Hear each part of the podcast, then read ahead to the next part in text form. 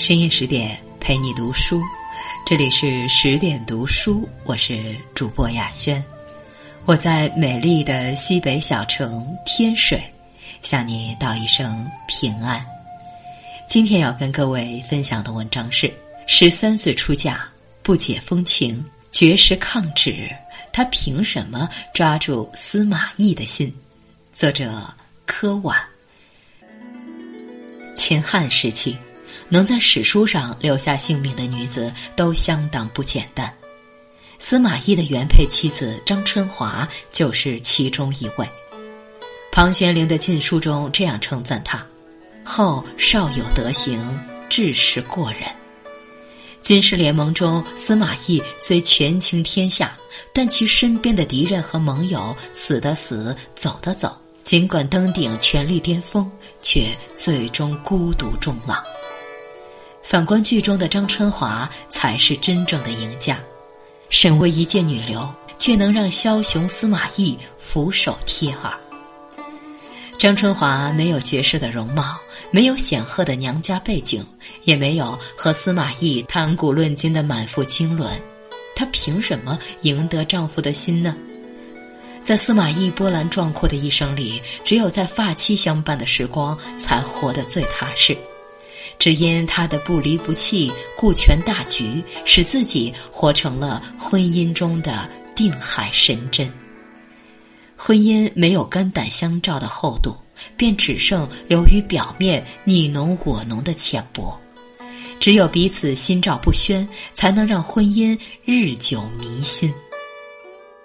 张春华是曹魏肃义令张汪之女，十三岁便嫁给了司马懿。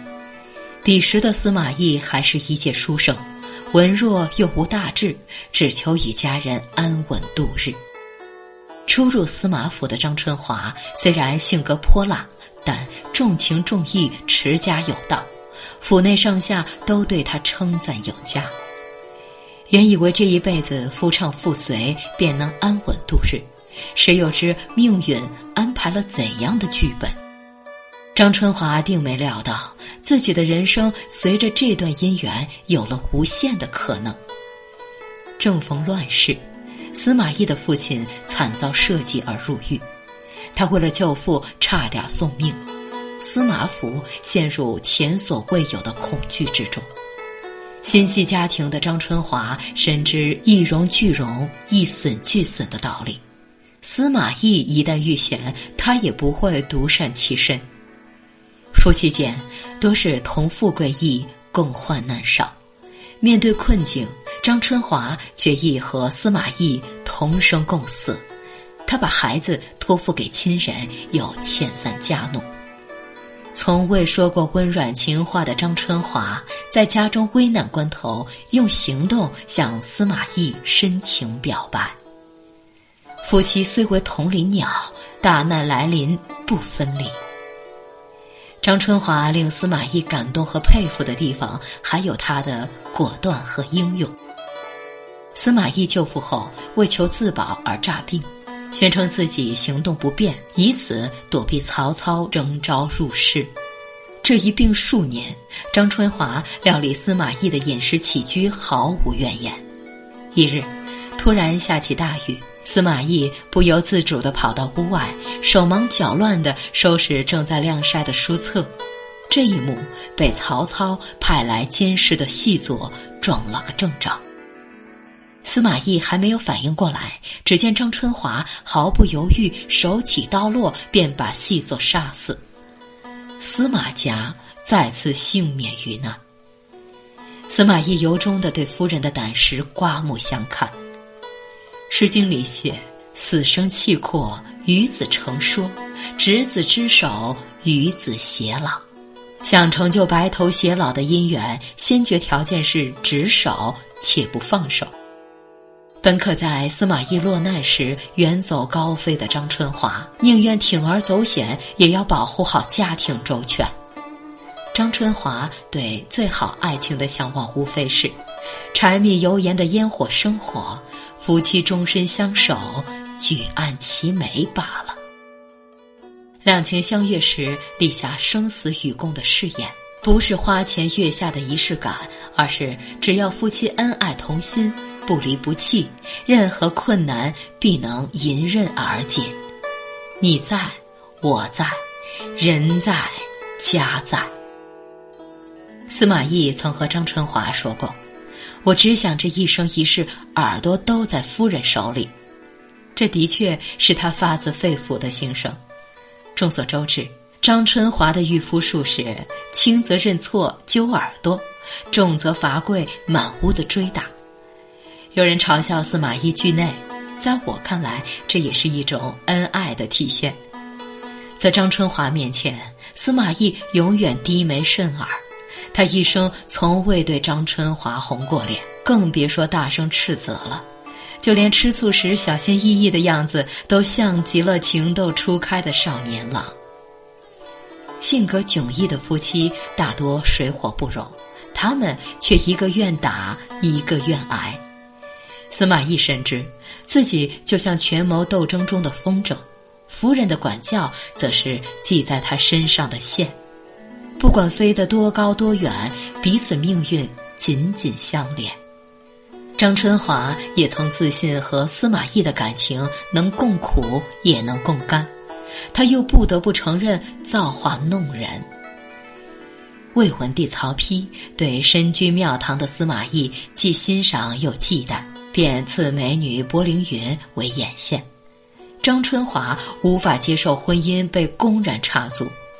他怒斥司马懿嫌弃自己人老珠黄，宁可绝食也不肯屈服。一时间，他的杜甫行径满朝皆知。又有谁理解他的心有不甘呢？司马懿太了解张春华了，认定他会为了家族前程妥协，于是把决定权交给夫人。一边是一生无他人的真情约定。一边是伴君如伴虎的生命难违，张春华到底还是成全了他们。他意识到位高权重的司马懿需要的不仅是贤内助，也需要忠诚的智囊并肩作战。柏凌云聪慧过人，虽为细作，却在司马懿一次次遇险时出手相助。和丈夫的安危相比，情敌算得了什么呢？张春华明白，柏凌云确实能做到他无法企及的事，助力司马懿更上一层楼。最重要的是，他看到了柏凌云和司马懿的日久生情，和高山流水遇知音的相见恨晚。所谓结发为夫妻，恩爱两不疑。张春华相信司马懿的身不由己，更愿意成全丈夫的。万里青云。任何时代的婚姻都有本能的排他性。张春华的泪水静默无声，只叹息：本只属于你我的耳鬓厮磨，终究在世事无常中变成碎落一地的奢望。能在婚姻里让步的女人，对爱的理解更深更透。所有刻意保持的距离，都是不得已。放弃尊严的抗争，不代表感情动摇，而是愿意成全更好的你。真正好的婚姻里，要学会感知付出的幸福，心心念念要求等价回报，是永远无法得到平衡的。张春华和柏凌云对司马懿的影响是不同的，一个是一家之主的打点家庭，一个是官场智囊的出谋划策。谁才是司马懿心里最爱的人？从两位夫人的最终结局便可分辨出来。柏凌云初识司马懿时，折服于他的博学、才智、眼界和格局。他们也有过惺惺相惜的时光。他对柏凌云动情时曾说：“司马懿只此一心，叫做长情。”从一开始，司马懿就掌控着这段感情的主导权。他是骄傲的，柏凌云一心为这个男人掏尽心思和智慧，助他攻克每一场惊险的战役。聪明如他，却算不到司马懿事业扶摇直上后的黑化。为了巩固来之不易的军政大权，司马懿后来变得愈加残忍和暴力。对于柏凌云的劝说，他竟开始不屑和反感。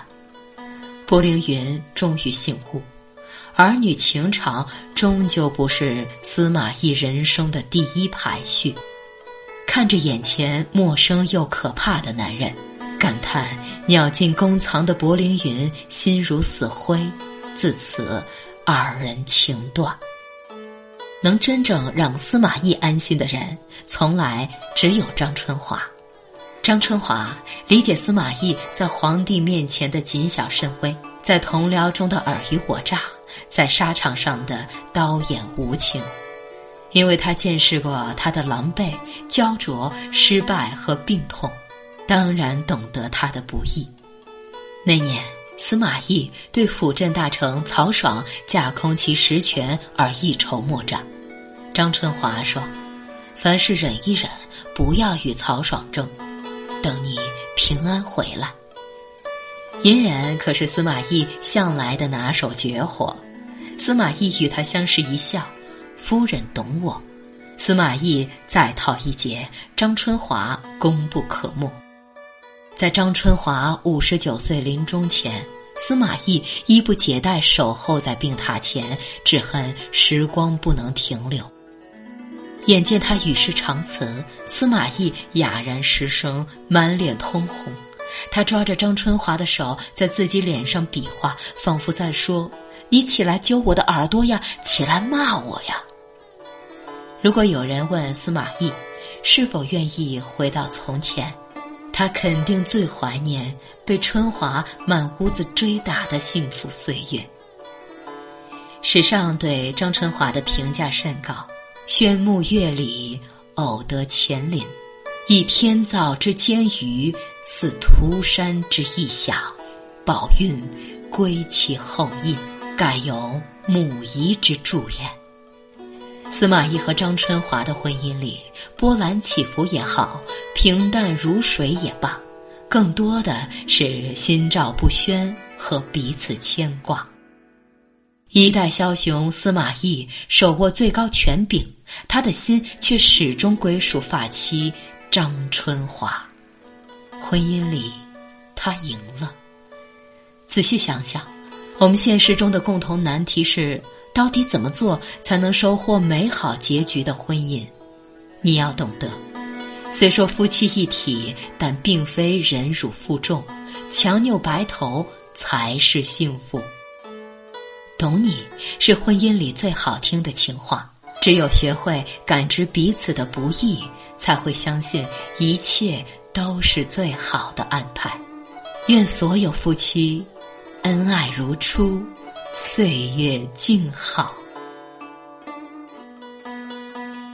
深夜十点，今天的文章就分享到这里。更多美文，请继续关注微信公众号“十点读书”，也欢迎把我们推荐给你的朋友和家人。